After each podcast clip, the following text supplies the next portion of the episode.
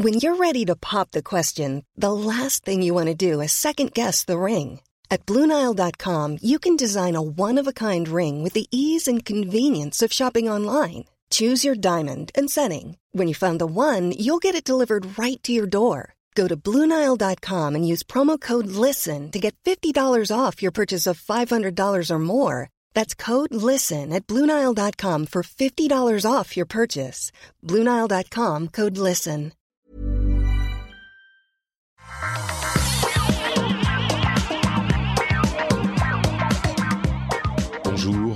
Bienvenue en 2020. On va commencer tout doucement, tout tranquillement. Je suis Patrick Béja et on est dans le rendez-vous tech. On va couvrir l'actualité tech de la semaine, des semaines précédentes, et puis un petit peu de la décennie précédente aussi. Alors, euh, on va pas se lancer dans le débat de euh, quand commence la décennie, on va laisser ça à des gens plus intelligents que nous, mais on va parler un petit peu de ça, et puis l'actu, évidemment, euh, aussi. Et pour m'accompagner, comme je disais, c'est un début d'année et un début de décennie tout en douceur. Et quoi de mieux pour commencer en douceur que d'avoir Corben avec nous? Manu, comment ça va? Bah écoute, ça va. Alors moi, je suis pas très en douceur là. Je suis euh, super, super motivé par 2020. Bonne année, Patrick. Bonne année, Corben. Bonne année à tous ceux qui nous écoutent. Euh, oui, c'est bon. Moi, c'est peut-être euh, les crises avec le petit, la maladie. Je suis complètement. je suis. Ça a été un petit peu compliqué, comme toujours. Mais mais oui, donc tu es en forme. C'est bien. Tu vas apporter un peps et une énergie de fou à ah cette émission. Depuis ce matin, je fais de la compta, des trucs relous, de l'administratif. Donc je suis content de, de faire un petit rendez-vous avec toi, ça, va me dégourdir un peu. Eh ben écoute, euh, j'espère que les auditeurs seront contents aussi de nous retrouver dans leurs oreilles, surtout s'ils sont coincés dans les transports. On pense à vous et je pense, enfin j'espère qu'on va vous faire passer un bon moment et vous faire oublier vos, soucis, vos soucis du quotidien. Oh, vos saucisses et vos saucisses du quotidien aussi, euh, ça c'est sûr. Euh, on n'a pas Cédric et euh, Jérôme qui sont occupés aujourd'hui. Malheureusement, ils ont des impératifs qu'ils n'ont pas pu. Ils voulaient, comme toi, bien sûr, se débarrasser de leurs impératifs pour venir faire la fête avec nous, mais ils n'ont pas pu, donc on va être juste tous les deux. Ils sont pas encore dessoulés du nouvel an, c'est surtout ça. Hein. Certainement, certainement. Euh, et bien sûr, avant de se lancer, un grand merci quand même à Cyril Marois, Didier Lahaye, Roland Ziegler, Raphaël Chabert, F. Monet, Julien Toulour, Toulor, pardon, Thierry et Gwenaël Heim, et tous ceux qui soutiennent l'émission sur Patreon, patreon.com slash rdvtech. Si vous voulez soutenir l'émission, c'est par là-bas que ça se passe, pour avoir l'émission sans pub et avec plein de bonus en plus dans votre flux privé. Bon, écoute, euh, on a, ce qui est marrant, c'est qu'il y a eu plein de d'actu de ces dernières semaines. Ah oui, tiens, quand même, avant de se lancer, je voudrais rappeler aux auditeurs que les deux épisodes précédents, qui étaient des épisodes spéciaux de vacances, euh, c'est des épisodes à ne pas rater. Encore une fois, d'autant plus si vous passez beaucoup de temps dans les transports. Euh, il y a l'épisode 329, qui était un épisode bah, justement avec Corben où on vous a expliqué tout ce qu'il faut faire pour ne pas se faire hacker. On a beaucoup parlé de... Euh, euh, euh ah, les, les rançons logiciels, voilà, c'est ça en français, euh, et de plein d'autres choses de sécurité. C'était vraiment un, un, bel épisode. Et le 330, donc celui de la semaine dernière, c'était avec Benoît Curdi, et on a parlé de son rôle et du rôle en général de la tech et du secteur privé dans les interactions avec le secteur public. Et vraiment, il y avait des choses super intéressantes dans l'émission. Je pense que ceux qui l'ont écouté ont été vraiment... Euh, euh, pas séduits, mais enfin ont vraiment apprécié cet épisode un petit peu spécial. J'aime beaucoup faire les épisodes spéciaux comme ça euh, quand on est, euh, on saute des épisodes d'actu, et c'était une occasion super de parler à Benoît de ce sujet-là en particulier.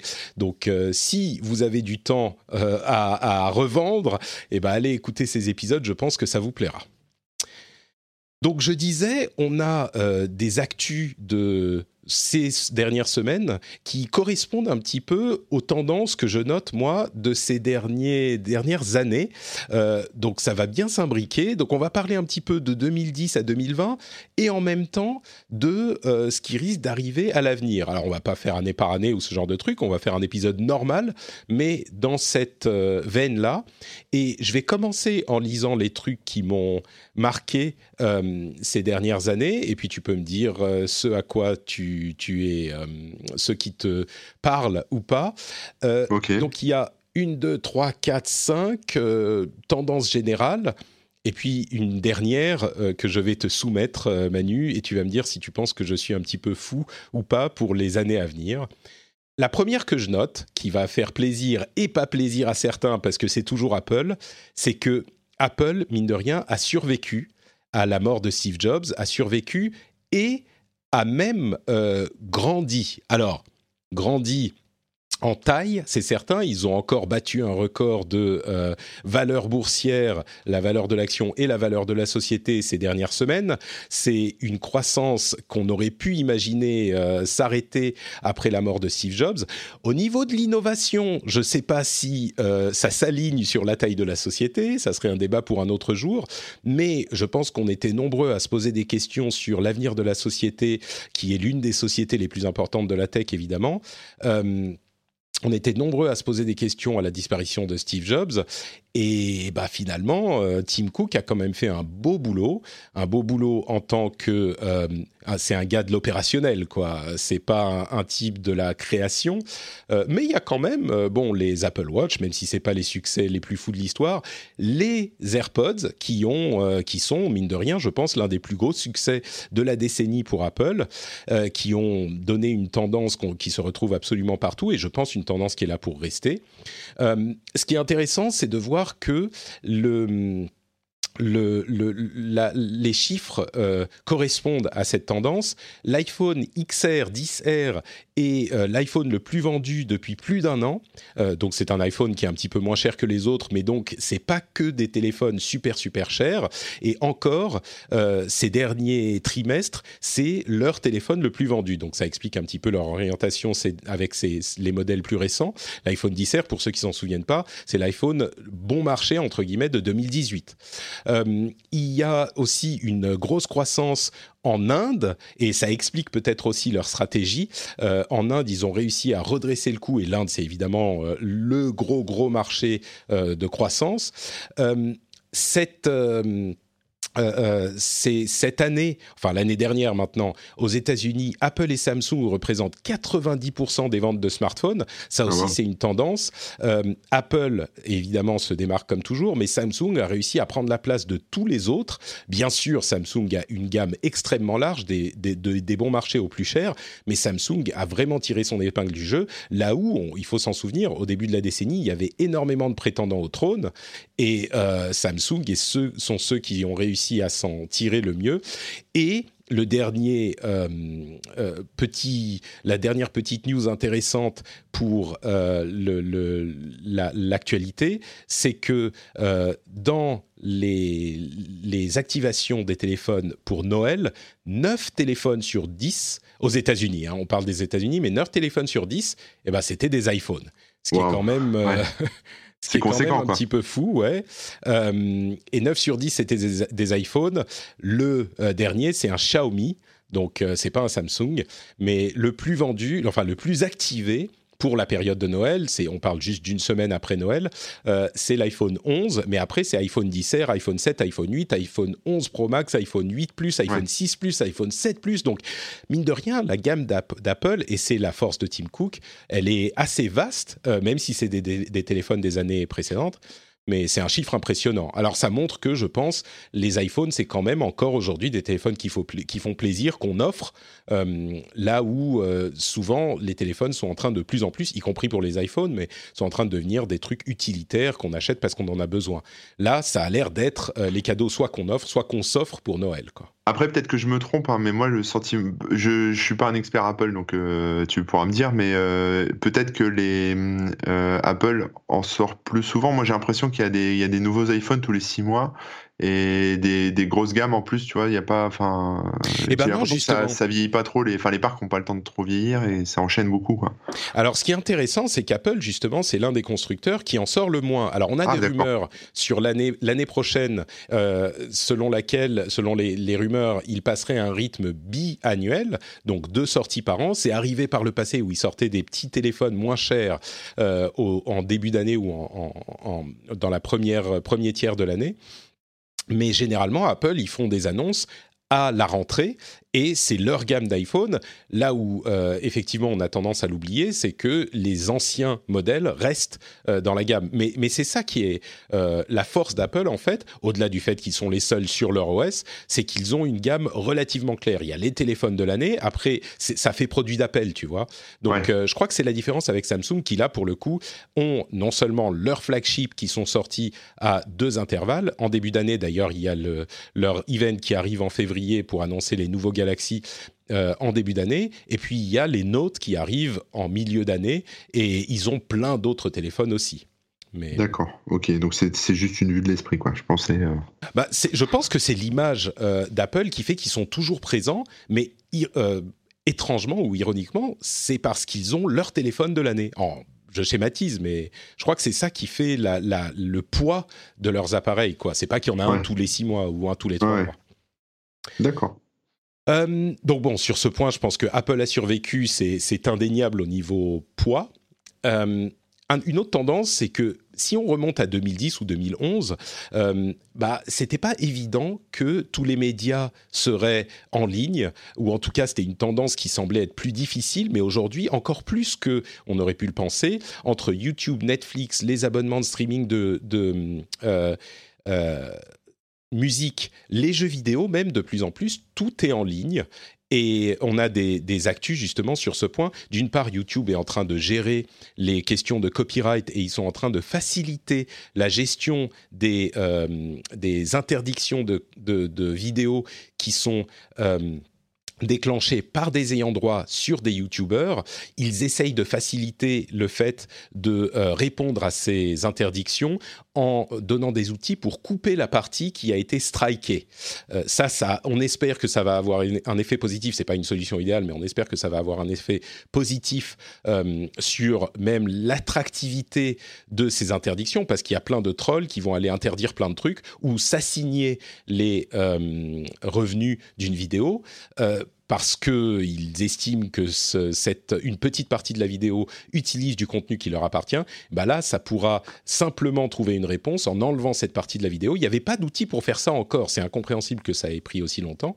Mais bon, donc YouTube a pris une importance énorme et dans les médias traditionnels aussi, tout le monde a une chaîne YouTube aujourd'hui. Il n'était pas évident. 2010, c'est loin. Hein. On était encore aux, vidéos de, chiens qui font du skateboard, quoi.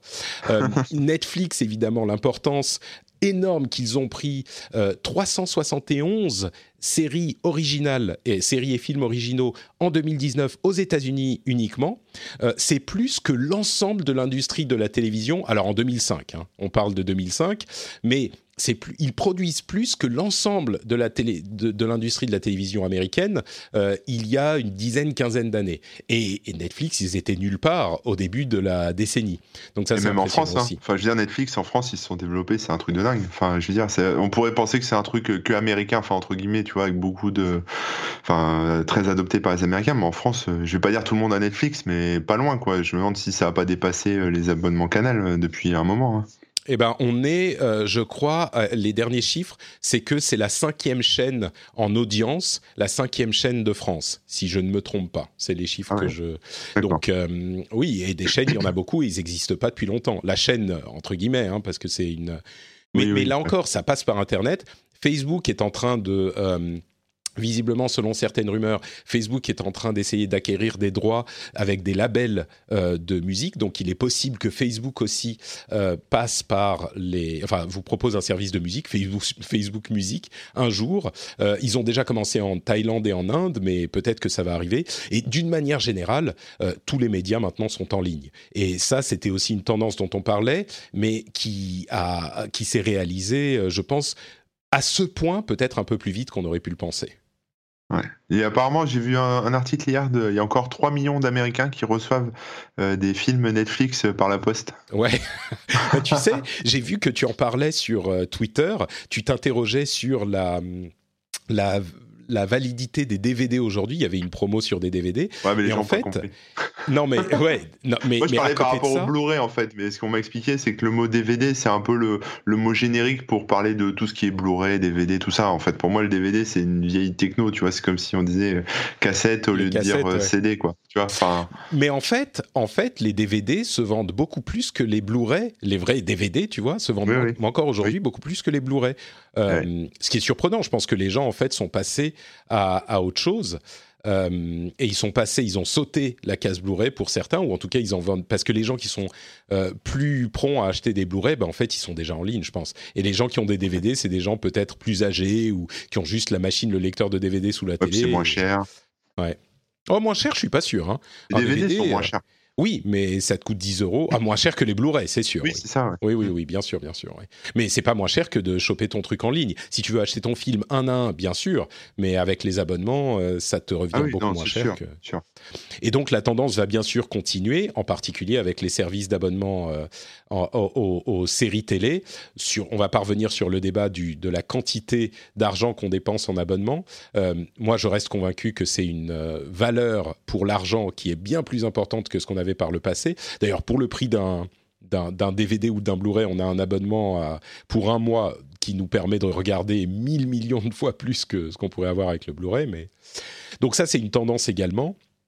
Euh, la régulation, ça aussi, c'est un truc qu'on n'avait pas forcément vu, venir.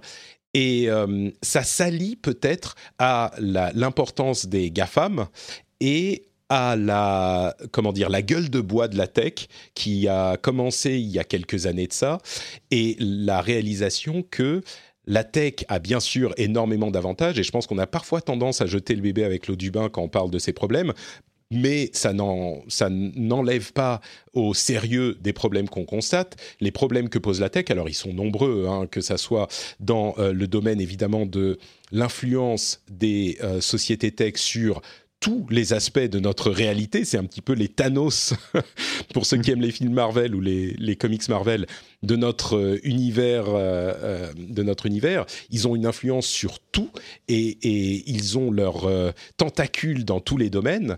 Mais allié à cette réalisation que ça pose des problèmes, il y a la régulation. Et justement, je disais que l'actus euh, vient se s'allier à euh, ces constatations. Le RGPD californien a été voté. Alors c'est le CCPA, je crois. C'est une sorte de RGPD qui euh, s'applique aux sociétés qui font du business en Californie. Alors évidemment, toutes les sociétés américaines font du business en Californie, ont une présence en Californie, vendent ou des biens ou des services aux euh, citoyens californiens. Et donc, cette loi californienne s'applique à eux. Et comme, euh, de la même manière un petit peu que pour le RGPD, ils vont pas faire 60 versions de leur site et de leur euh, service pour les différentes régulations, eh ben, ils sont là encore en train de se mettre au, pas avec la CCPA. Mais ce qui est intéressant, c'est qu'au moment où on a commencé à parler du RGPD, il y avait beaucoup de... de grommellement et de ah, c'est, c'est, est-ce qu'on est-ce qu'il faut faire ça? Est-ce que c'est bien fait? Alors évidemment c'est pas parfait mais euh, sur ce point comme d'ailleurs sur la question des taxes vous vous souvenez qu'on en a beaucoup parlé aussi de la loi sur la taxe sur les géants du net euh, que la France a beaucoup poussé et qu'ils ont fini par passer elle est en train d'être euh, travaillée au niveau global et ça c'est une chose que les gens n'imaginaient pas à l'époque mais l'Italie vient de passer une loi similaire qui est euh, en place le 1er janvier. La CCPA, c'est, ils ont six mois pour se mettre en conformité, mais l'Italie a fait la même chose que la France, une taxe de 3% sur euh, les plus grosses sociétés euh, du, du, du, numérique, sur leurs biens, leurs revenus numériques. Et là encore, le monde, je crois, est en train de réaliser, après une première réaction de rejet, que euh, eh ben, ces choses-là, mine de rien, comme on en parlait d'ailleurs dans l'émission depuis des années et des années, on disait les problèmes de taxation et on, dit pudiquement d'optimisation fiscale euh, sont pas au, au niveau enfin c'était mon avis en tout cas, elles sont pas au niveau des sociétés. Les sociétés, ils optimisent, parfois ils flirtent avec la morale, mais on, doit se mettre en conformité avec la loi, pas avec la morale. Sinon, on sait plus ce qu'il faut faire et ce qu'il faut pas faire. Et donc, la solution était de changer la loi euh, pour qu'elle soit plus en phase avec les réalités du monde numérique. Et ben, c'est ce qui s'est passé dans le domaine du RGPD, dans le domaine de, cette taxation. Et ce qui est intéressant vraiment, c'est que la France et l'Europe ont été euh, aux, premières loges de ces changements. Et il semblerait, alors c'est encore un petit peu tôt, mais il semblerait que le reste du monde soit en train, petit à petit en tout cas, de se mettre au pas, ou pour certains d'entre eux en tout cas. Il faut pas oublier qu'il euh, y a quand même eu ces dernières années plein de scandales euh, que ce soit notamment avec Facebook, euh, Cambridge Analytica, etc., et y compris des éclaboussures au niveau politique, dans, selon différents pays, comme les élections américaines, etc., qui ont, je pense, renforcé euh, aussi enfin, cette envie pour les législateurs de, faire des lois là-dessus, pour cadrer notamment sur les données personnelles. Complètement, c'est tout à fait lié et c'est ça qui a provoqué en fait le la prise de conscience, je crois. Euh, donc euh, c'est quelque chose qui a été hyper important aussi. Les scandales sont, sont ça a été le réveil après la, Ce que je veux dire aussi, c'est que les, les Gafa euh, sont pas juste des grosses boîtes qui gagnent beaucoup d'argent et que les, les, pays vont, vont taxer parce qu'ils payent pas ils payent pas leur, leur enfin ils optimisent on va dire. Et c'est mais c'est aussi des boîtes qui ont un peu fait n'importe quoi avec les données des, des gens et qui ont enfin voilà qui ont qui ont laissé un peu trop faire, quoi. Il y a trop de laxisme, euh, ça n'a pas été, euh, ça pas été bien géré. Donc quelque part, elles ont aussi un peu tendu le bâton pour se faire battre, quoi. Soit en optimisant trop et que ça se voit trop. Euh, je pense à Amazon beaucoup aussi. Et, et puis en faisant n'importe quoi avec, avec les données personnelles. Enfin, ça a commencé à se voir, puis ça concerne tout le monde, donc forcément tout le monde s'y intéresse. Bah oui, on se souvient tous du. Enfin, tu parles d'Amazon, mais il y avait Apple, euh, Google, le, double Irish avec euh, avec euh, sandwich luxembourgeois, ces histoires-là. Et puis bien sûr, le, RGPD, c'est une réponse directe au problème de sécurité, et c'était le Far West. Et d'une certaine manière, je crois que c'est un peu normal. je crois qu'il est toujours dangereux d'aller légiférer au, au tout tout début, quand on ne sait pas comment ça se passe, quand on ne sait pas ce qu'il est possible de faire, c'est dangereux et ça peut être inefficace. Mais là où euh, on a une approche différente, je crois, euh, en, en, France et en Europe, avec tous nos atermoiements, toutes les difficultés de mettre, euh, de trouver une voie commune en Europe, euh, parce qu'on est beaucoup, on a tous des avis différents sur plein de choses. Euh, mais la différence entre, on va dire, le style européen et le style américain, c'est que souvent aux États-Unis, encore que la Californie montre que c'est pas forcément le cas, mais souvent aux États-Unis, ils ont tendance à dire, il faut jamais légiférer. ou encore, où la législation, c'est toujours problématique. Alors qu'en France, on, encore une fois, je vais dire en Europe, on dit bon ok, on vous laisse faire le Far West pendant quelques années, ça va foutre le bordel, il va y avoir des problèmes, et après, une fois qu'on voit, une fois que les choses se reposent un peu, ça a été le cas pour Uber, pour Airbnb, pour plein d'autres, et on est encore en train d'essayer de trouver les meilleures solutions, mais au bout d'un moment, on essaye de euh, mettre les choses dans la loi pour euh, orienter, encadrer. Et oui, les lois ne vont pas être idéales. Je crois qu'il y aurait beaucoup de choses à redire sur le RGPD, sur les lois sur les taxations et sur tout ça. Mais c'est un truc qu'on dit beaucoup dans l'émission aussi. À un moment, si on, cherche les objections à euh, des choses qu'on veut faire euh, et qu'on demande à tout le monde, il y aura toujours des gens pour pointer du doigt les choses qui ne vont pas. Et évidemment que c'est le cas. Et il y a des choses qui vont pas. Mais si on, euh, à chaque fois qu'il y a une ou deux ou dix choses qui vont pas dans un projet, eh ben on le fait pas. Ça veut dire vraiment concrètement qu'on ne fait plus rien. Parce qu'il y a toujours des choses qui sont pas idéales.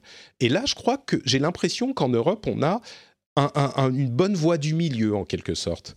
Euh, bon, on sort un petit peu du cadre, mais en tout cas, de, cette question.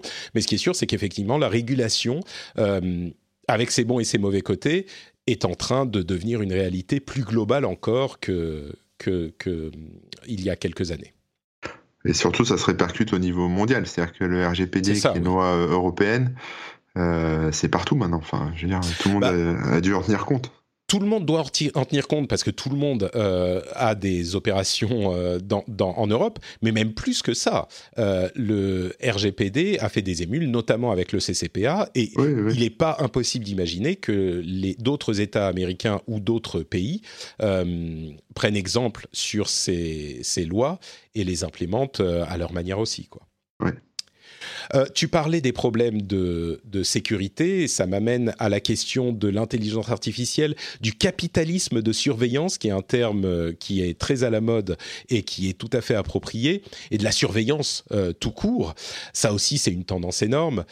l'intelligence artificielle qui permet notamment de faire de la reconnaissance faciale qui est utilisée notamment en Chine et dans d'autres pays euh, plus ou moins dictatoriaux, euh, qui, qui, est une tendance énorme, et le capitalisme de surveillance, qui est un petit peu le cousin euh, de ça, avec l'intelligence artificielle, quand, ce qu'on entend par capitalisme de surveillance, c'est-à-dire l'utilisation des données qu'on peut obtenir sur les utilisateurs par différents biais, généralement, on va dire aujourd'hui, avec leur consentement, plus ou moins tacite, et, et utiliser ces données pour faire de l'argent, bah là c'est vraiment ça a été confirmé comme le business model de l'ensemble ou pas de l'ensemble, c'est pas vrai, mais d'une majorité des acteurs du net.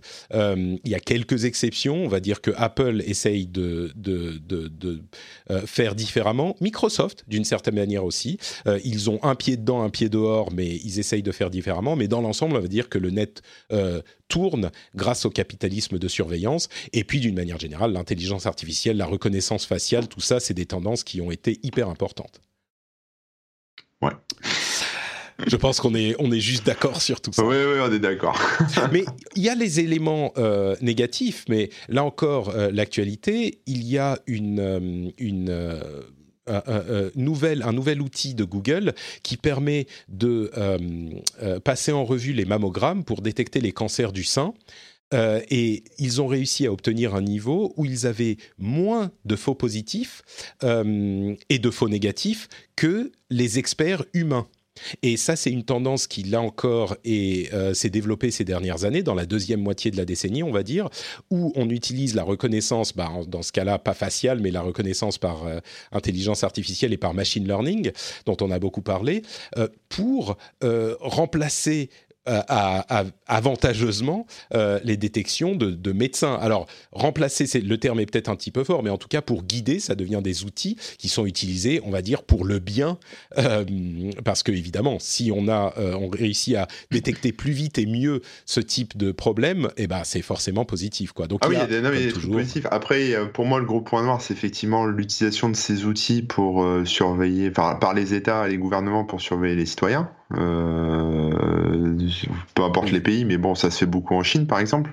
Euh, donc ça, c'est pas très, enfin, en tout cas, euh, même si c'est légal, parce que ah bah oui, en Chine, ils disent que c'est légal, donc c'est légal, oui. C'est légal, mais forcément, ça pose plein de problèmes, hein, voilà. Et, et l'autre truc aussi que j'ai remarqué comme tendance, moi, c'est que ces outils aussi, enfin, certains de ces outils étaient accessibles aux particuliers, c'est-à-dire que il y a des systèmes, en, des sites, etc., qu'on peut consulter, qui font de la reconnaissance faciale et on peut retrouver l'identité de personnes mmh. inconnues comme ça, sans avoir de moyens, euh, ni financiers, ni techniques. Enfin, je veux dire, il y a pas, euh, il y a des outils comme ça qui sont à portée de Monsieur, Madame, tout le monde, qui peuvent aussi quelque part devenir un peu euh, Big Brother eux-mêmes et espionner leurs voisins d'une certaine manière. Je, tu me donneras les noms des sites euh, juste pour que je sache de quoi il s'agit par curiosité ah bah, professionnelle. non, non, mais c'est pas c'est pas des sites très compliqués. Hein. Euh, t'en as en as deux. Le premier c'est Google Images. Euh, ah oui. Google Images, il te trouve des images qui ressemblent à des images. Ils font pas vraiment de la reconnaissance faciale, mais c'est-à-dire que tu vas mettre une photo une photo de toi en noir et blanc, etc. Il va, il va te sortir peut-être d'autres photos de d'autres gens qui te ressemblent en noir et blanc. Voilà. Hmm. Euh, mais tu vas sur l'équivalent de Google russe qui s'appelle Yandex, euh, qui propose le même service, je mets une photo de toi, là il va me sortir d'autres photos de toi. Donc tu vois, c'est vraiment le. Hmm. Là, là c'est de la reconnaissance faciale pure, quoi. C'est-à-dire qu'il va utiliser tes traits, il va te sortir d'autres photos de toi, euh, euh même si c'est pas. Je, et ça n'utilise pas de, de, métadonnées ou quoi que ce soit. Hein. Je dis pas, c'est Patrick Béja sur les photos, tu vois, ça va hmm. chercher des, des, photos de toi, etc. Donc il y a plein de problèmes comme ça avec voilà, des, des anonymes d'internet, que ce soit des gens qui posent des photos d'eux sur les réseaux sociaux ou, ou qui sont faits, euh, enfin, dont la vraie identité a été trouvée euh, simplement en faisant ça, quoi. Et du coup, quand tu retrouves les photos, tu peux savoir d'où elles viennent et donc euh, remonter la piste de cette manière. Quoi. Bah, en fait, il suffit. Je, prends quelqu'un dans la rue en photo, ok Je prends sa tête en mmh, photo. Ah oui, d'accord. Je le chope sur, sur Internet, sur une vidéo, en arrière-plan ou ce que tu veux. je la passe dans Yandex, c'est le Google Image russe, quoi, en gros. Et, et puis, si ça match, bah, il va peut-être me sortir. son compte Instagram ou Facebook. Il va me sortir d'autres photos de la même personne. Donc après, il y aura peut-être son Facebook, son, son Instagram, son Twitter, etc. Donc là, tu peux rematcher avec une identité, quoi. oui, mmh, oui, effectivement, ouais. Mais et, la tendance, c'était, enfin, la techno, elle est là, mais là, ce qui est intéressant à observer, c'est que ça, c'est accessible à n'importe qui. Donc, bien sûr, oui. Ouais. Bon, donc à savoir effectivement. Une autre tendance euh, qui aurait pu disparaître, euh, mais qui a continué, c'est les crypto-monnaies et le blockchain, euh, dont la progression a été peut-être un, un petit peu plus lente qu'on aurait pu le penser, mais qui sont certainement encore bien présents et en train d'être implémentés dans différents domaines de notre société. Peut-être que ça vaudrait le coup de refaire un épisode sur la blockchain, justement, comment c'est euh, implémenté dans des utilisations parfois peut-être un petit peu surprenantes. C'est une technologie d'infrastructure, on va dire, pour certaines utilisations et certaines sociétés et certaines industries. Euh, mais oui, ça, il n'y a pas énormément à en dire, mais crypto-monnaie et blockchain sont encore là, n'ont pas eu l'explosion peut-être qu'on pourrait les, leur prédire, mais n'ont certainement pas disparu non plus. Pour moi, ça explose, mais on le voit pas, on n'entend pas trop parler. Parce qu'en fait, euh, le truc, c'est que bon, il y a la crypto-monnaie à côté avec euh, les frasques du Bitcoin et puis euh, les gens qui font n'importe quoi et puis voilà la, manipulation sur les, marchés. Enfin bref, tout, tout le truc qu'on voit aux infos ou en surface, etc. Les, tous les scandales, etc. Mais après, il y a la techno blockchain qui est elle, qui au début a été intégrée dans des dans des startups qui faisaient que en fait qui faisait que de la blockchain ou qui, qui faisait, euh, enfin, qui, communiquait en, tout cas entièrement sur, euh, sur cet aspect blockchain. Mais en fait, la blockchain, c'est quoi? C'est juste une base de données, tu vois? C'est voilà, mm. en, gros, c'est ça. Enfin, j'exagère un petit peu, mais c'est un, un, peu l'idée, quoi. C'est une base de données. Euh, et en fait, cette techno, maintenant, elle est intégrée bah, dans d'autres services, dans dans d'autres entreprises, etc., qui communiquent, qui communiquent pas forcément dessus et qui l'utilisent comme un outil lambda, quoi. Mm. Donc, donc quelque part, en fait, la blockchain, ça ça se répand, euh, je pense, comme une traînée de poudre, mais on en entend moins parler parce que toutes les startups euh, buzzwords du, du début, maintenant, ça commence un peu à se tasser. Il y a eu plein de scandales, plein de trucs qui ont fermé, etc.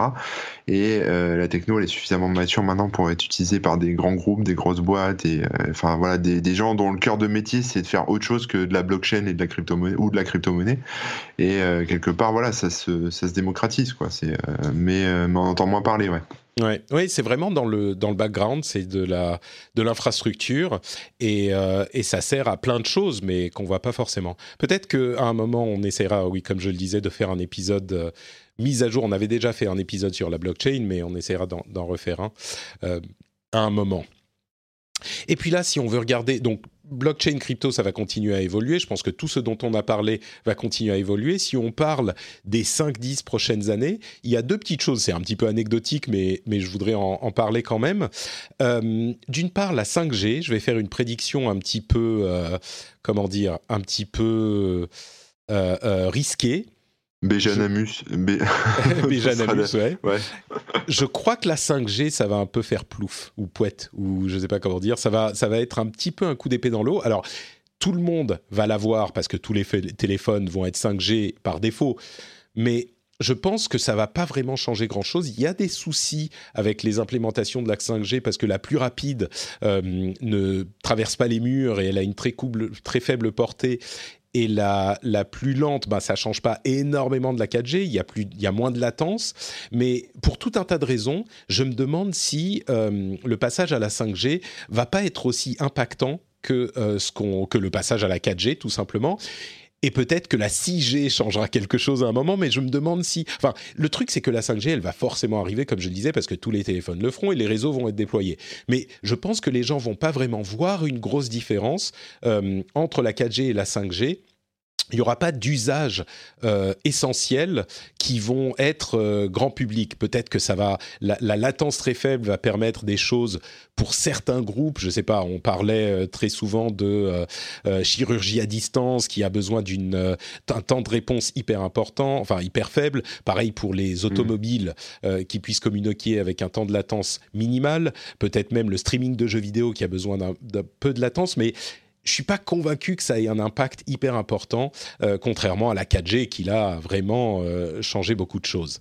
Ouais, non, moi je, suis, assez de ton avis, mais ça va juste rouler, euh, enfin, ça va évoluer comme tout le reste en fait. Ça, va être assez transparent, je pense. Après, peut-être que euh, pour, euh, comme tu disais, certains usages, moi je pense notamment aux gamers, euh, plus en mobilité, qui ont besoin de, de rapidité, etc. Parce que, parce que maintenant les jeux, bah, en plus, sont dans le cloud, ils sont même plus installés sur ton ordi. c'est ça, le streaming de jeux vidéo voilà, n'est pas aussi possible avec la 4G, oui. Voilà, donc alors que du Netflix avec la 4G, bon bah ça passe, ça passe crème. Hein. Donc voilà, mais à part ça, effectivement, je pense que la plupart des gens, bon, tout le monde aura un téléphone 5G, mais ça va pas changer grand chose, quoi. Et le, deuxième truc dont je voudrais parler, qui là encore est un petit peu de Patrick, comment t'as dit, Béjadamus Patrick Béjadamus. euh, c'est les, les, le compagnonnage virtuel. Euh, il y avait un article intéressant euh, sur BuzzFeed sur les Japonais qui euh, utilisent le chien robot de Sony, le Aibo, qui existait il y a très longtemps mais qui a été relancé il y a deux ans, je crois, qui, l'utilisent comme compagnon. Et je me demande si on ne peut pas étendre cette euh, idée à quelque chose de plus vaste, pas simplement avec des, des animaux euh, robotiques ou des trucs physiques, mais même euh, des, des, choses virtuelles. J'irai pas jusqu'à dire qu'on va avoir le film Her dans la réalité, mais des, amis, des compagnons, euh, des, petits animaux virtuels, genre les Tamagotchi euh, stéroïdifiés, quoi. Mais juste le fait d'avoir des, présences entre l'intelligence artificielle, la reconnaissance des visages, des émotions, euh, la, le fait que les voix soient de plus en plus réalistes, Là, je parle pas du tout de quelque chose de sexuel ou quoi que ce soit, le compagnonnage des amis, des, des, présences, peut-être pour des personnes âgées ou pour euh, des gens qui se sentent seuls, des, des, trucs même un peu thérapeutiques. Je me demande si dans les 5-10 prochaines années, ça, ça va pas devenir ah, une euh, tendance... Euh, ah, peut-être que tu vas me dire que c'est déjà non, dans non, non, je suis très intéressé par le sujet parce qu'en fait, euh, non, mais je suis d'accord avec toi. En fait, moi, ce que je remarque, c'est que ben, les gens, euh, de manière générale, se sentent de, sont de plus en plus seuls, ou en tout cas isolés, et les, les échanges qu'on a tous sont euh, de plus en plus superficiels, et j'ai l'impression que les gens se comprennent de moins en moins. Enfin voilà, c'est un, un, espèce de constat personnel, hein, c'est peut-être pas vrai. et quelque part, il y a beaucoup de solitude un peu partout, et notamment dans nos pays. Euh, enfin, je veux pas dire, euh, voilà, enfin, dans, nos pays occidentaux, voilà, c'est ça que je cherchais comme mot. Euh, dans les grandes villes, etc. Euh, tout le monde se côtoie, il y a beaucoup de monde, mais tout le monde est un peu tout seul, euh, tout seul avec ses idées, tout seul avec ses, ses, émotions, ses sentiments, et voilà, c'est toujours compliqué. Et, et je pense que ça, c'est un vrai truc qui va arriver. Et tu parlais de Heure, et j'ai vu un reportage sur Netflix là-dessus sur sur les compagnons virtuels. Alors ça faisait partie d'une petite série, je crois que ça s'appelle Bref, mais je suis pas sûr.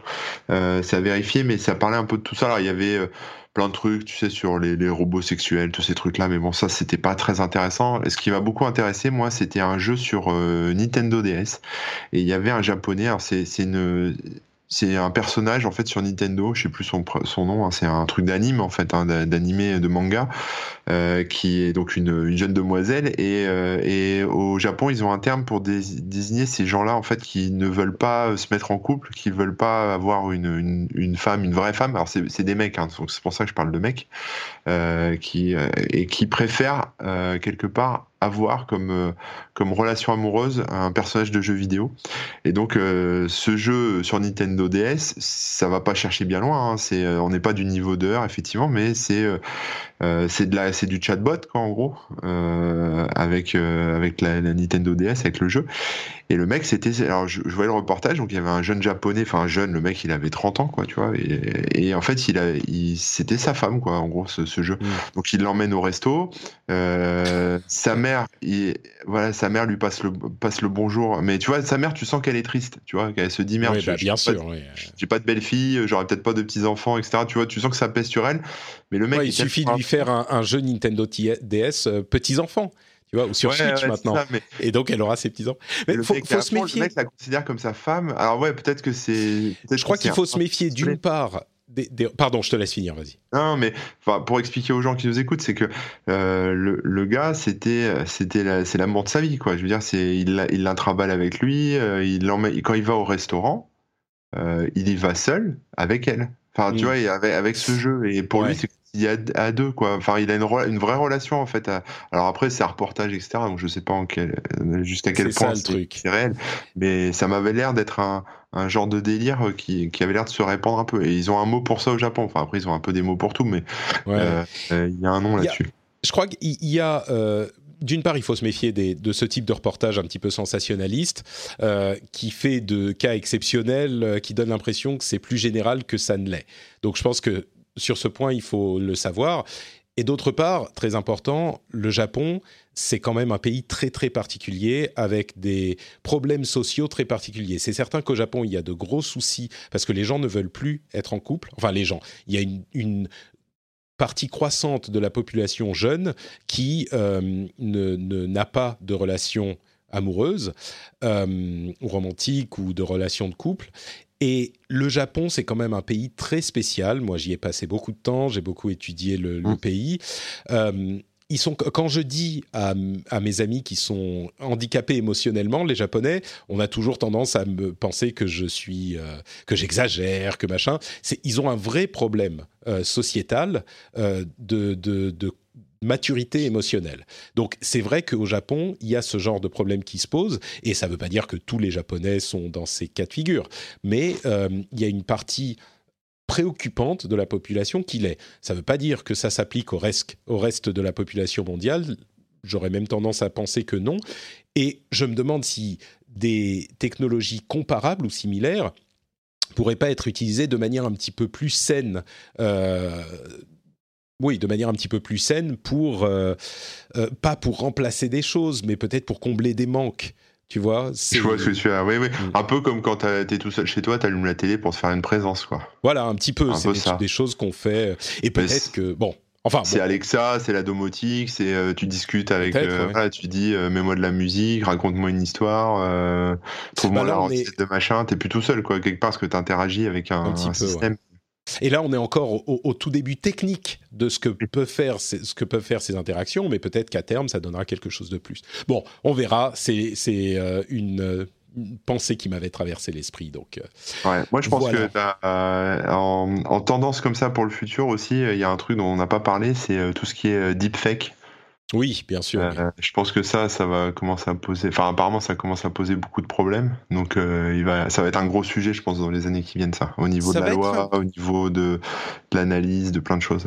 Je pense que ça risque d'être un moins gros problème qu'on ne le pense, parce qu'on a déjà l'habitude d'images euh, fausse d'image artificielle avec Photoshop et avec ce genre de truc. Aujourd'hui, quand on voit une photo qui est tellement invraisemblable qu'on se dit bon bah ok c'est Photoshop, même si on voit pas techniquement que ça a été photoshopé, on se pose la question. Et je pense que la la transition intellectuelle de se dire c'est le cas sur les images et ça peut être le cas sur les vidéos euh, va être moins problématique qu'on pourrait le penser. Donc c'est pas qu'on va les détecter. Il n'y a pas que la vidéo, il y a le son aussi. C'est-à-dire que bien sûr, bien sûr.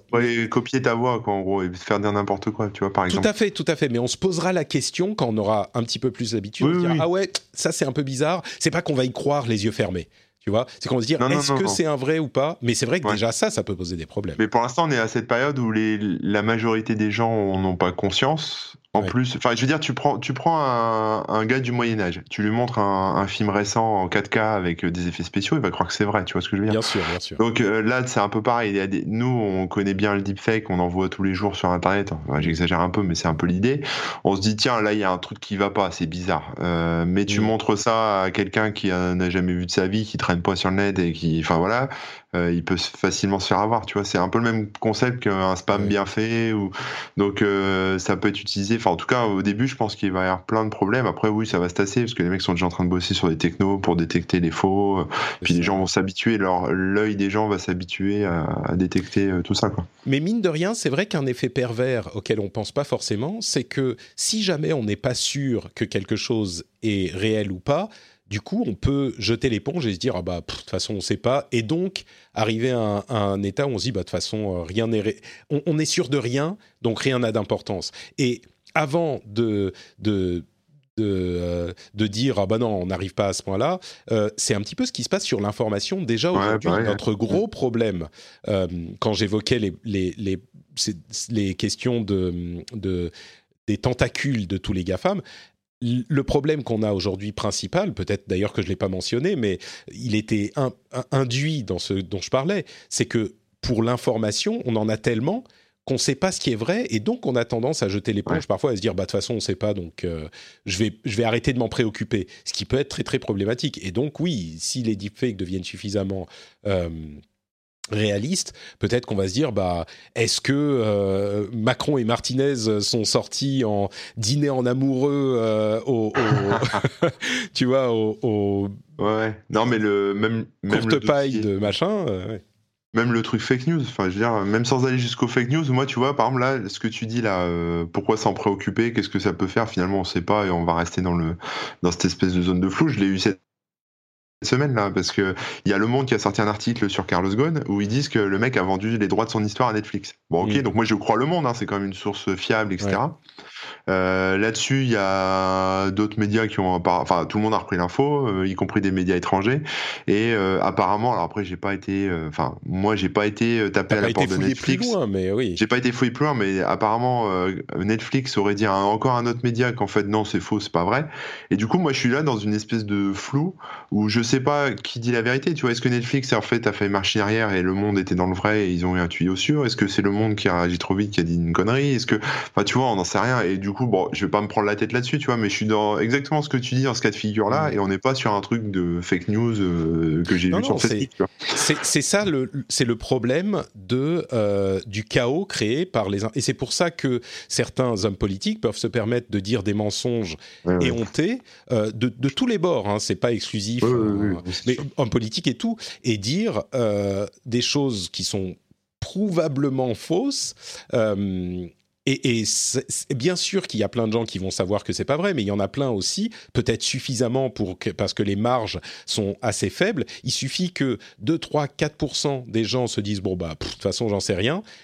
Et du coup, ça peut euh, faire basculer un truc, quoi. Donc, bon. Ah, mais j'ai, ça, j'en ai, j'en ai deux par semaine des exemples comme ça euh, qui se passent dans ma tête, de, de, trucs que j'entends aux infos. Puis après, genre, ou même que je lis sur Twitter, je vais lire un article sérieux sur un sujet je leur poste, il y en a un qui me dit mais non en fait euh, c'est n'importe quoi, qui va me donner une contre-source qui contredit le truc. Mm. Ok, donc je me fixe, je me fiche sur la deuxième source euh, en me disant bon bah ok la première a, été un peu vite en besogne.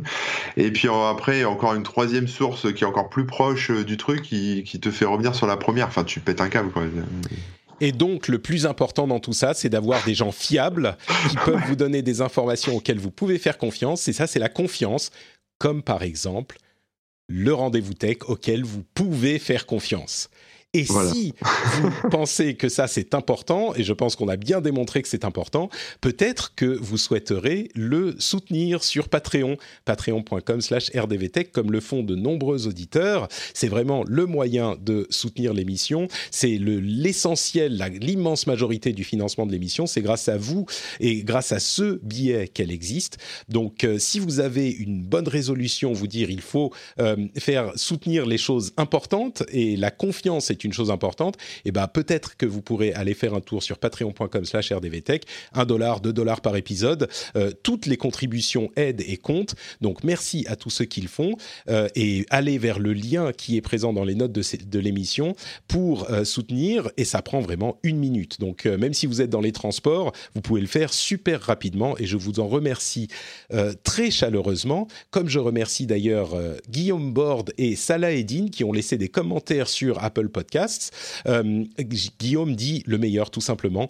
Si vous ne deviez écouter qu'un seul podcast sur la tech, le rendez-vous tech est fait pour vous. Il m'accompagne depuis 10 ans, 10 ans.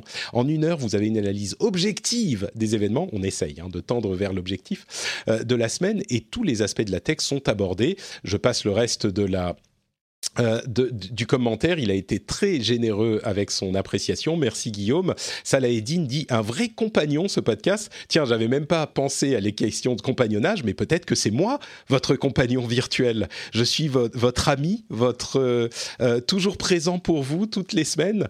Notre Tamagotchi. C'est ça. Après Beja Damus, Beja Gochi, c'est ça? J'écoute ce podcast en voiture à mon retour au boulot euh, une fois par semaine, un vrai compagnon de route. Il distille les infos tech avec un avis qui sort de l'ordinaire grâce à la qualité des invités. Il parle de toi, Corben. La simplicité de l'explication, c'est une chose sur laquelle on travaille beaucoup, que ça soit compréhensible, et la convivialité des échanges. Tout simplement, je l'adore. Merci à toi, Salahedine. Merci à Guillaume. Et merci à tous ceux qui ont répondu à l'appel, qui ont laissé des commentaires sur euh, Apple Podcast et sur toutes les plateformes de podcast. Euh, ça m'a vraiment fait chaud au cœur parce que c'est un truc dont j'avais besoin à ce moment-là et vous avez répondu présent. Donc que ce soit ça ou que ce soit le soutien sur Patreon, merci à vous tous. Comme je le disais, euh, c'est l'essentiel de la du financement de l'émission. Donc merci à tous ceux qui choisissent de devenir patriotes. Et comme et envoyer de l'amour. Oui, de l'amour et puis un petit peu de sous aussi, ça fait ça fait aussi plaisir. On va dire c'est kiff kiff autant. Euh, ouais, ouais. Et, bien sûr, euh, je le précise pas à chaque fois, enfin si, je le précise à chaque fois, vous avez accès à l'émission sans pub, sans même cette partie euh, qui, puisque vous êtes déjà patriote, cette partie où on euh, parle du Patreon, et des épisodes spéciaux, des contenus bonus, il y a plein plein de choses. Donc vraiment, il n'y a pas de raison de se priver, c'est, ça peut être votre bonne résolution. Mais vous louperez si mes vannes pendant, ah. Euh, pendant euh, ah bah vous pouvez vous pouvez continuer à écouter le flux public hein, c'est juste que vous avez aussi accès au flux privé euh, mais oui si vous vous dites que la bonne résolution par exemple arrêter de boire bah c'est pas très marrant faire du sport ça demande des efforts là c'est une bonne résolution que vous pouvez faire tout de suite donc hop vous cochez ça de votre liste vous avez fait votre bonne résolution et, et c'est emballé moi franchement je trouve que ça vous rendrait service je dis ça je dis rien ouais. Life is made up of many gorgeous moments. Cherish them all, big and small, with Blue Nile. Whether it's for yourself or a loved one, Blue Nile's unrivaled selection of expertly crafted fine jewelry and statement pieces help make all your moments sparkle. Blue Nile's experts are on hand to guide you, and their diamond guarantee ensures you get the highest quality at the best price. Celebrate a life well lived in the most radiant way and save up to 30% at BlueNile.com. That's BlueNile.com.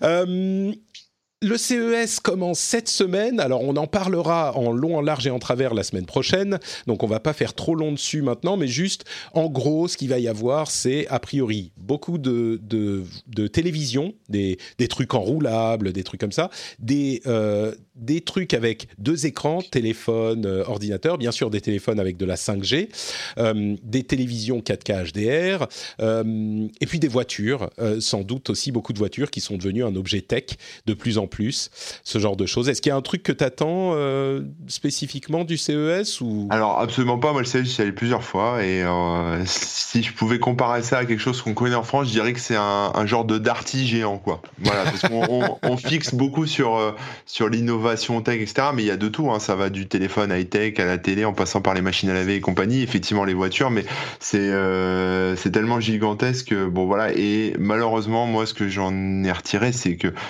quelque part, il n'y a pas, enfin, il y a pas beaucoup, il y a pas vraiment d'innovation. C'est juste la présentation de nouveaux modèles, de, de, ce qui va se faire, etc., ce qui va sortir. Il y a quand même des petits trucs sympas, mais, euh, mais. Euh, c'est pas là qu'on va pour les, les trucs vraiment euh, nouveaux. C'est plus la commercialisation. D'ailleurs, c'est ouais. Consumer Electronic Show, donc c'est tout ce qui est électronique grand public. Donc euh, voilà, la 5G, euh, les écrans 4K, voire 8K, et puis enfin voilà, le, on va dire la, la continuité euh, de notre de, bah, de, de ce qu'on retrouvera chez Darty cette année ou l'année d'après quoi. Mm. écoute, j'espère qu'il y aura un petit peu plus de trucs sympathiques que ça quand même, mais bah on verra, on aura la réponse la semaine prochaine. Je, je troll un petit peu, mais bon. si, si, tout va bien, on aura des réponses intéressantes la semaine prochaine. Ouais, Cédric bah oui. Ingrand qui y est devrait être là avec nous. Euh, s'il réussit à rentrer sans avoir la, la, peste du, CES et qu'il peut être avec nous, normalement, on, en fera le bilan. Euh, quelques petites news passées rapidement. Euh, D'abord, je voulais le noter parce qu'ils ont, ils ont fait ça hyper discrètement. Uber a annoncé que Travis Kalanick, le, leur ex-président, allait partir du board de la boîte et qu'il a vendu toutes ses actions Uber. Alors euh, bon, c'est peut-être un bon moyen de se faire de l'argent parce que l'action vaut très cher, mais ils l'ont annoncé, euh, je crois, juste avant Noël et c'était à la fin de l'année dernière, donc le 31 décembre que ça a été effectif. Euh, ils ont vraiment enterré la news. C'est, je trouve ça intéressant justement si on parlait de tendance parce que Kalanick, c'était le président sulfureux, le fondateur sulfureux d'Uber qui est arrivé et qui a tout cassé en bien et en mal et il sort un petit peu par la petite porte. C'était nécessaire, je pense, pour la croissance d'Uber, parce que Kalanick n'a pas su grandir avec sa société. C'est pas toujours facile, mais euh, mais là, il est définitivement, il a définitivement quitté la boîte, quoi. Et eh ben, pouvoir faire autre chose, c'est bien. Ouais, on va voir si c'est un one hit wonder ou s'il peut faire d'autres choses intéressantes. Une décision de la justice européenne qui a euh, établi que les livres d'occasion numériques ne pouvaient pas être revendus. Ils ont invoqué notamment le fait que, euh, bah, comme il n'y a pas d'usure, ça serait un effet euh, néfaste sur le, le, marché du livre numérique. C'est intéressant parce que ça va à l'encontre d'une décision française qui a été rendue sur les logiciels numériques, notamment les jeux numériques où ils avaient décidé qu'on avait le droit de revendre nos jeux numériques. Là, cette décision euh, au niveau européen dit le contraire. Donc il va y avoir un clash à un moment. Mais bon, moi, euh, j'en avais parlé à ce moment. Je suis plutôt aligné sur l'idée que comme il n'y a pas d'usure, bah, ça pose des problèmes de pouvoir les revendre ad vitam. Euh, mais bon, là, la justice fait son travail et on va voir laquelle va avoir gain de cause au final, il, y a, il est certain que la décision française va être remontée dans différents tribunaux en France et peut-être même jusqu'au niveau européen. On verra jusqu'où ça va. Euh, Apple, Amazon et Google ont enfin décidé de se, avec Zigbee, il faut pas que j'oublie, euh, ils ont enfin décidé de se donner la main Bon, pas pour les OS ou quoi que ce soit de ce type, mais pour les maisons connectées. Ils ont lancé le Project Connected Home over IP, donc maison, le projet de la maison connectée sur euh, IP, donc par Internet. Euh, et c'est donc un partenariat qui va développer des standards de maisons connectées. Donc, on est en train, enfin, après des années et des années et des années, de se diriger vers une euh, standardisation de ces choses-là, ce qui est, ce qui va être évidemment super positif pour ce marché qui continue à croître. Je vais, je vais lire deux, deux autres petits trucs euh, du côté d'Apple et de Samsung. Euh, Apple aurait une équipe, une petite équipe d'ingénieurs qui travaillerait à des, un réseau de satellites un réseau satellitaire spécifique à Apple. C'est uniquement à l'état de projet selon les sources de Mark Gorman, mais il serait bien en train d'étudier la faisabilité de la chose. Donc euh, peut-être un réseau satellite Apple un jour. C'est pas si surprenant que ça parce qu'avec les microsatellites, il y a plusieurs sociétés qui sont en train de s'intéresser à ces choses-là. On pense à SpaceX, on pense à euh, Google, je crois, un projet de ce type également. Enfin, ils sont plusieurs. Euh, et le Galaxy Fold 2 serait en préparation aussi, le téléphone pliable de Samsung, qui aurait un écran pliable en verre et pas en plastique. Ça, ça commence à devenir intéressant. Les écrans pliables, évidemment, vont être une tendance dans ces années à venir. C'est une de celles qu'on n'a pas évoquées, mais c'est assez évident. Quelque chose qui te parle Tu es un fan de la maison connectée, peut-être, euh, Corben? Ouais, alors sur la maison connectée, euh, bah moi, oui, j'aime bien, j'aime beaucoup. Et effectivement, ça reste encore quelque chose qui est euh, réservé aux gens qui savent bidouiller. Donc c'est bien que ça se, normalise un peu. sur les satellites, bah, sur les satellites, il y a beaucoup d'astronomes qui gueulent parce que c'est comme c'est des micro-satellites. ça commence à boucher un peu l'observation des étoiles, etc. Euh, je pense à, au satellite de SpaceX là, d'Elon Musk. Euh, ouais, ce qu'il faut savoir, ce qu'il faut savoir, c'est que c'est des satellites qui sont envoyés par milliers à terme, euh, et c'est des satellites euh, orbite basse, et, donc ça reflète beaucoup de lumière de, de, la Terre, enfin ça bouche de la lumière, et donc ça diminue la quantité de lumière qu'on peut obtenir de l'espace, et donc ça pose des problèmes pour les, les télescopes. Et en plus de ça, ça commence à polluer le le ciel à tel point qu'il peut devenir dangereux de sortir de l'atmosphère, donc des, des fusées et des euh, vaisseaux.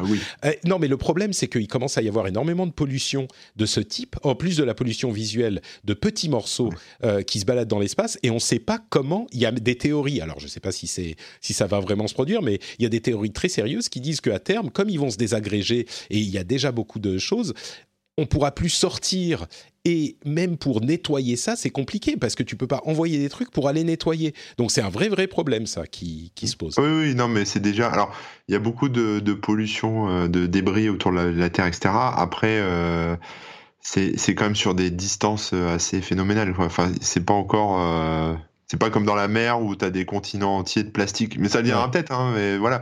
Mais, mais c'est le problème avec ces microsatellites, c'est plutôt l'aspect visuel, parce qu'en plus ils se suivent et ça fait des espèces de, de, de traîner, oui. de traîner là. enfin, c'est les astronomes gueulent et puis bah voilà, forcément c'est pas très joli. Euh, voilà. Après sur, euh, c'était quoi ta troisième news? Ah le, le Samsung Galaxy Fold 2, oui. Ouais, bon, bah ça, euh, moi, tu sais, euh, les trucs pliables. déjà, s'ils faisaient des téléphones qui, euh, qui se cassent pas quand tu les fais tomber, ça serait déjà pas mal. Après, voilà, avec un écran qui se pète pas quand ça tombe sur un caillou, ça serait bien. Mais bon, après que ça se plie ou machin. Et puis pour les. Écoute, mon autre prédiction, c'est que d'ici 5 ans, non, d'ici la fin de la décennie, on va dire, je vais être plus prudent, tu auras un téléphone pliable dont tu seras content. Tu vois, je vais plus loin dans la prédiction. Oui, oui, oui, non, mais c'est bien, c'est cool. D'accord. Moi, je suis content, c'est bien. C'est juste, c'est pas un enthousiasme fou, quoi. C'est juste, ok, pourquoi pas. Ouais, non, pourquoi pas, ouais. Hmm.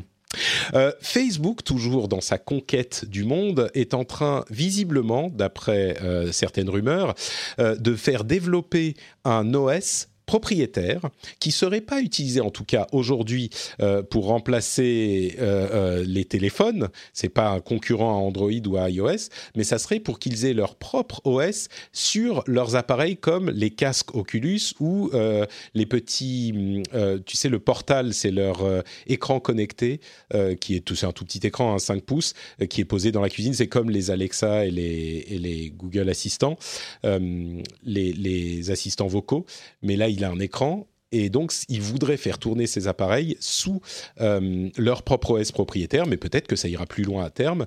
Ils ont aussi euh, acquis, acheté une société espagnole qui fait du streaming de jeux vidéo qui s'appelle PlayGiga.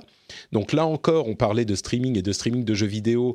Et eh ben, il n'est pas impossible que Facebook se lance dans l'aventure. et c'est marrant parce que depuis qu'on parle de streaming de jeux vidéo, je dis euh, qu'il y a quelques sociétés, une poignée de sociétés dans le monde qui peuvent, qui ont l'infrastructure, les réseaux, les serveurs plutôt, pour euh, faire quelque chose comme ça, envoyer des, images assez vite et, faire tourner les jeux.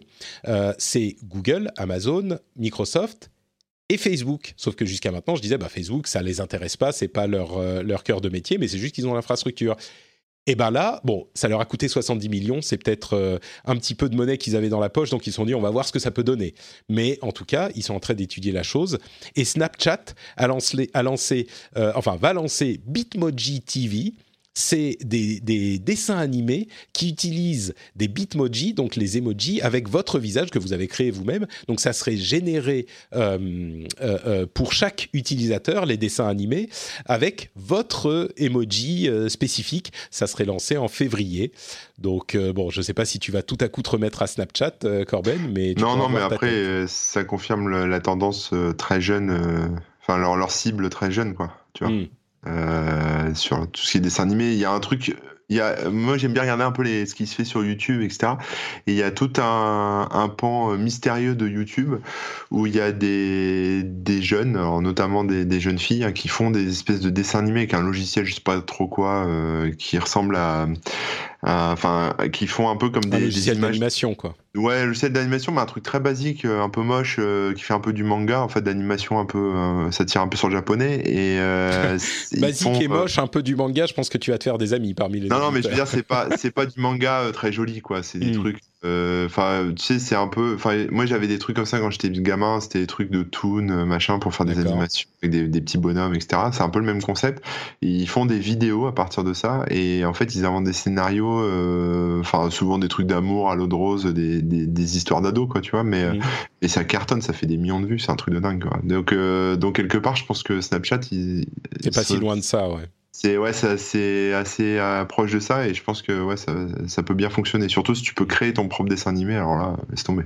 Ouais, là j'ai l'impression que à, l'arrivée, ça va être, euh, tu vas utiliser ton avatar et les avatars de tes amis, euh, et, et, ça fera, ça créera pour pour vous des épisodes de, de de séries euh, animées avec vos avatars, ce qui est une idée marrante, quoi. Mais c'est pas chacun peut créer ses trucs, c'est Snapchat. Mais alors, ça sera marrant de voir euh, qui est le méchant de l'histoire, où il va falloir écrire ça de manière intelligente, parce qu'il faudra que tout le monde soit cool, tout le monde participe, tout le monde récupère quelque chose, enfin, tout le monde ait quelque chose dans l'histoire de satisfaisant, parce que si t'as genre euh, ton pote qui lui euh, finit euh, largué, fauché dans le dessin animé, c'est pas super cool. Et en 2030, Netflix rachète la techno Snapchat et du coup tu peux regarder une série genre Casa des Papel avec la tête de ta père, de tes cousins, tes frères, tes sœurs, toute ta famille, tes enfants qui sont en train de braquer la banque.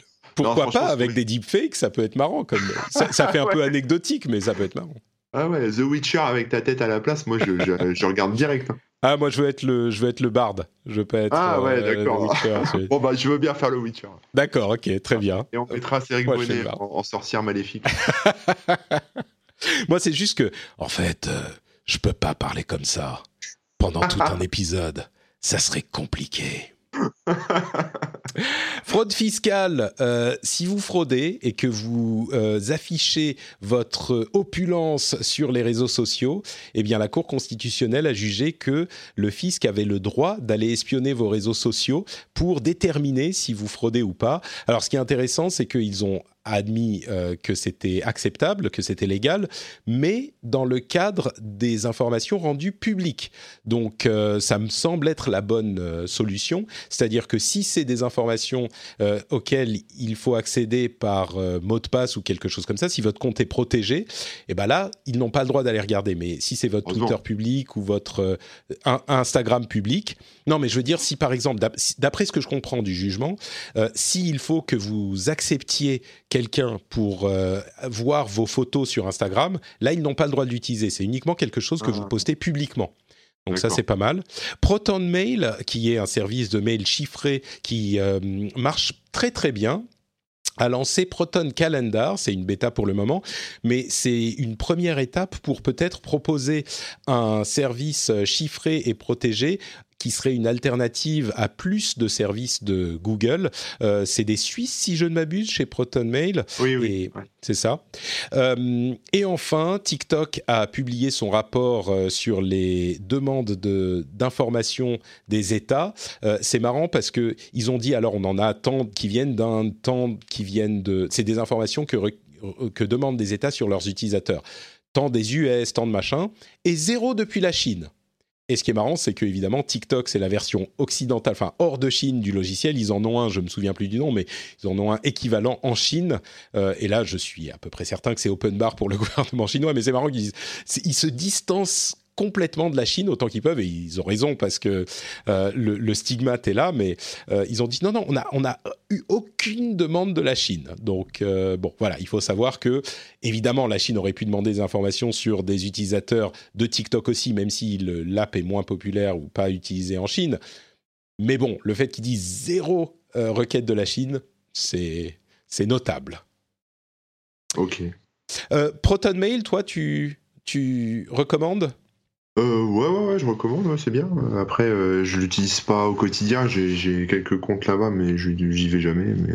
D'accord, mais, mais après, non, si c'est bien. Ce que j'aime bien euh, avec Proton Mail, c'est que c'est vraiment un service facile à utiliser, facile à mettre en place, et qui fonctionne exactement comme les services auxquels on est habitué. C'est un mail, c'est un webmail qui a toutes les options pour utiliser comme les web, comme les mails classiques mais il est chiffré de bout en bout euh, et maintenant ils ont une option calendrier. Je trouve que c'est un, un, bon service quoi. Ouais, ça marche euh, très bien et puis euh, et puis bah voilà, ça permet d'esquiver euh, Gmail surtout. C'est ça, oui, bah oui, exactement. C'est une vraie alternative sécurisée à Gmail. Donc sans avoir besoin d'être un techos, de s'y connaître, etc. De monter un serveur de mail, voilà, c'est facile. Donc c'est proton comme un proton, hein, un électron, proton, positron, positron. Et mail. Euh, et puis la dernière petite news que je voulais euh, mentionner parce que j'ai trouvé ça marrant, euh, il y a une nouvelle app de jeu qui se joue entre les entre amis ou entre pas entre amis mais entre participants du jeu qui va piocher une photo dans votre dans votre merde dans votre bibliothèque de photos de votre téléphone qui la montre C'est chaud, ça. Va la piocher au hasard, mais au Ah hasard. ouais, c'est chaud Il ça. la montre à tout le monde. Euh, et ensuite, donc, il y a les jeux, vous devez deviner, machin. On va jouer. Euh, est-ce que, est que tu serais prêt à, à faire un truc comme ça? Bah, moi, il n'y a pas de photo de, de ma bite euh, dans, ma, dans mes. ni de moi tout nu, ni de gens tout nus dans mes. Donc euh, voilà, donc ça, oui, je pourrais, mais après, les... avec qui jouer, tu vois, tu aurais des photos, euh, je sais pas, des enfants, tout ça, enfin des photos standards, quoi. Mais bon, euh, avec des membres de la famille, que- c'est pas gênant. L'i- L'idée, c'est que bon, ça s'appelle photo roulette, hein, ça évoque le, le Ah oui. bon vieux chat roulette à l'époque.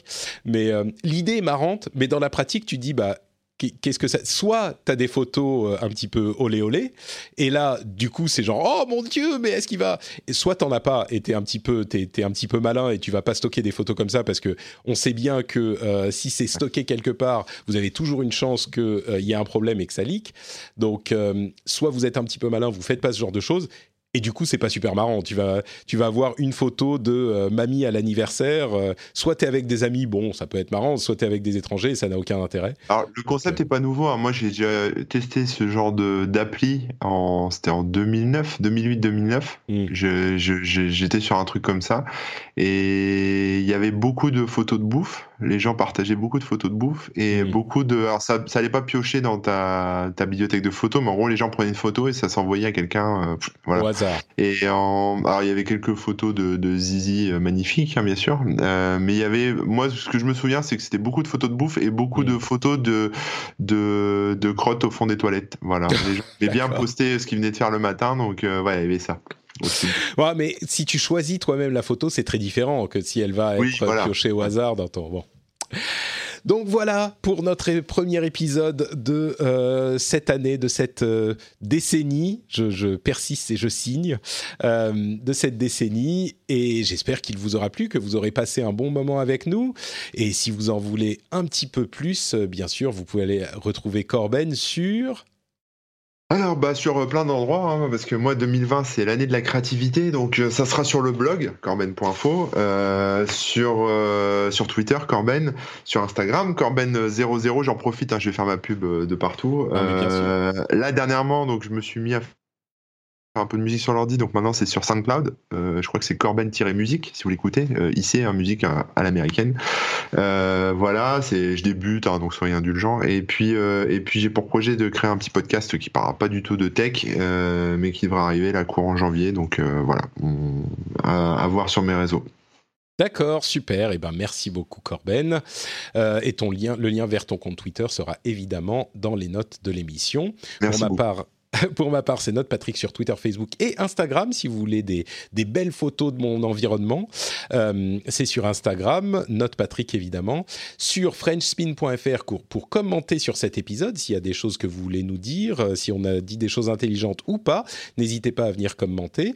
Euh, et vous pouvez aussi retrouver le rendez-vous jeu sur French Spin et dans votre app de podcast, le rendez-vous jeu où on va, on a passé en revue les jeux de l'année dernière il y a quelques semaines. Donc ça, c'est un gros épisode évidemment que je vous encourage à aller écouter. Et là, dans quelques jours, quelques deux, une semaine, on va passer en revue les jeux qui vont arriver l'année prochaine. Et l'année prochaine est une grosse, grosse année puisqu'on va avoir des nouvelles générations de consoles. Si vous êtes même intéressé de loin par les jeux vidéo, allez écouter le rendez-vous jeu. Je pense que vous l'aimerez bien. Et enfin, Bien sûr, si vous appréciez cette émission, si vous avez passé un bon moment et si vous avez une bonne résolution à cocher de votre liste, patreon.com slash rdvtech, le lien est dans les notes de l'émission. C'est facile, c'est rapide, ça fait plaisir à vous et à moi. Et euh, comme je le disais, c'est plus facile que faire du sport ou arrêter de boire, donc euh, ou arrêter le, coca ou ce genre de truc. Moi, je dis tout ça, laissez-le pour l'année prochaine. Euh, cette année, devenez patriote du rendez-vous tech. Je pense que ça vous fera énormément de bien. Bon, on vous remercie en tout cas de nous avoir écoutés et on se donne rendez-vous dans une semaine pour un nouvel épisode. Ciao à tous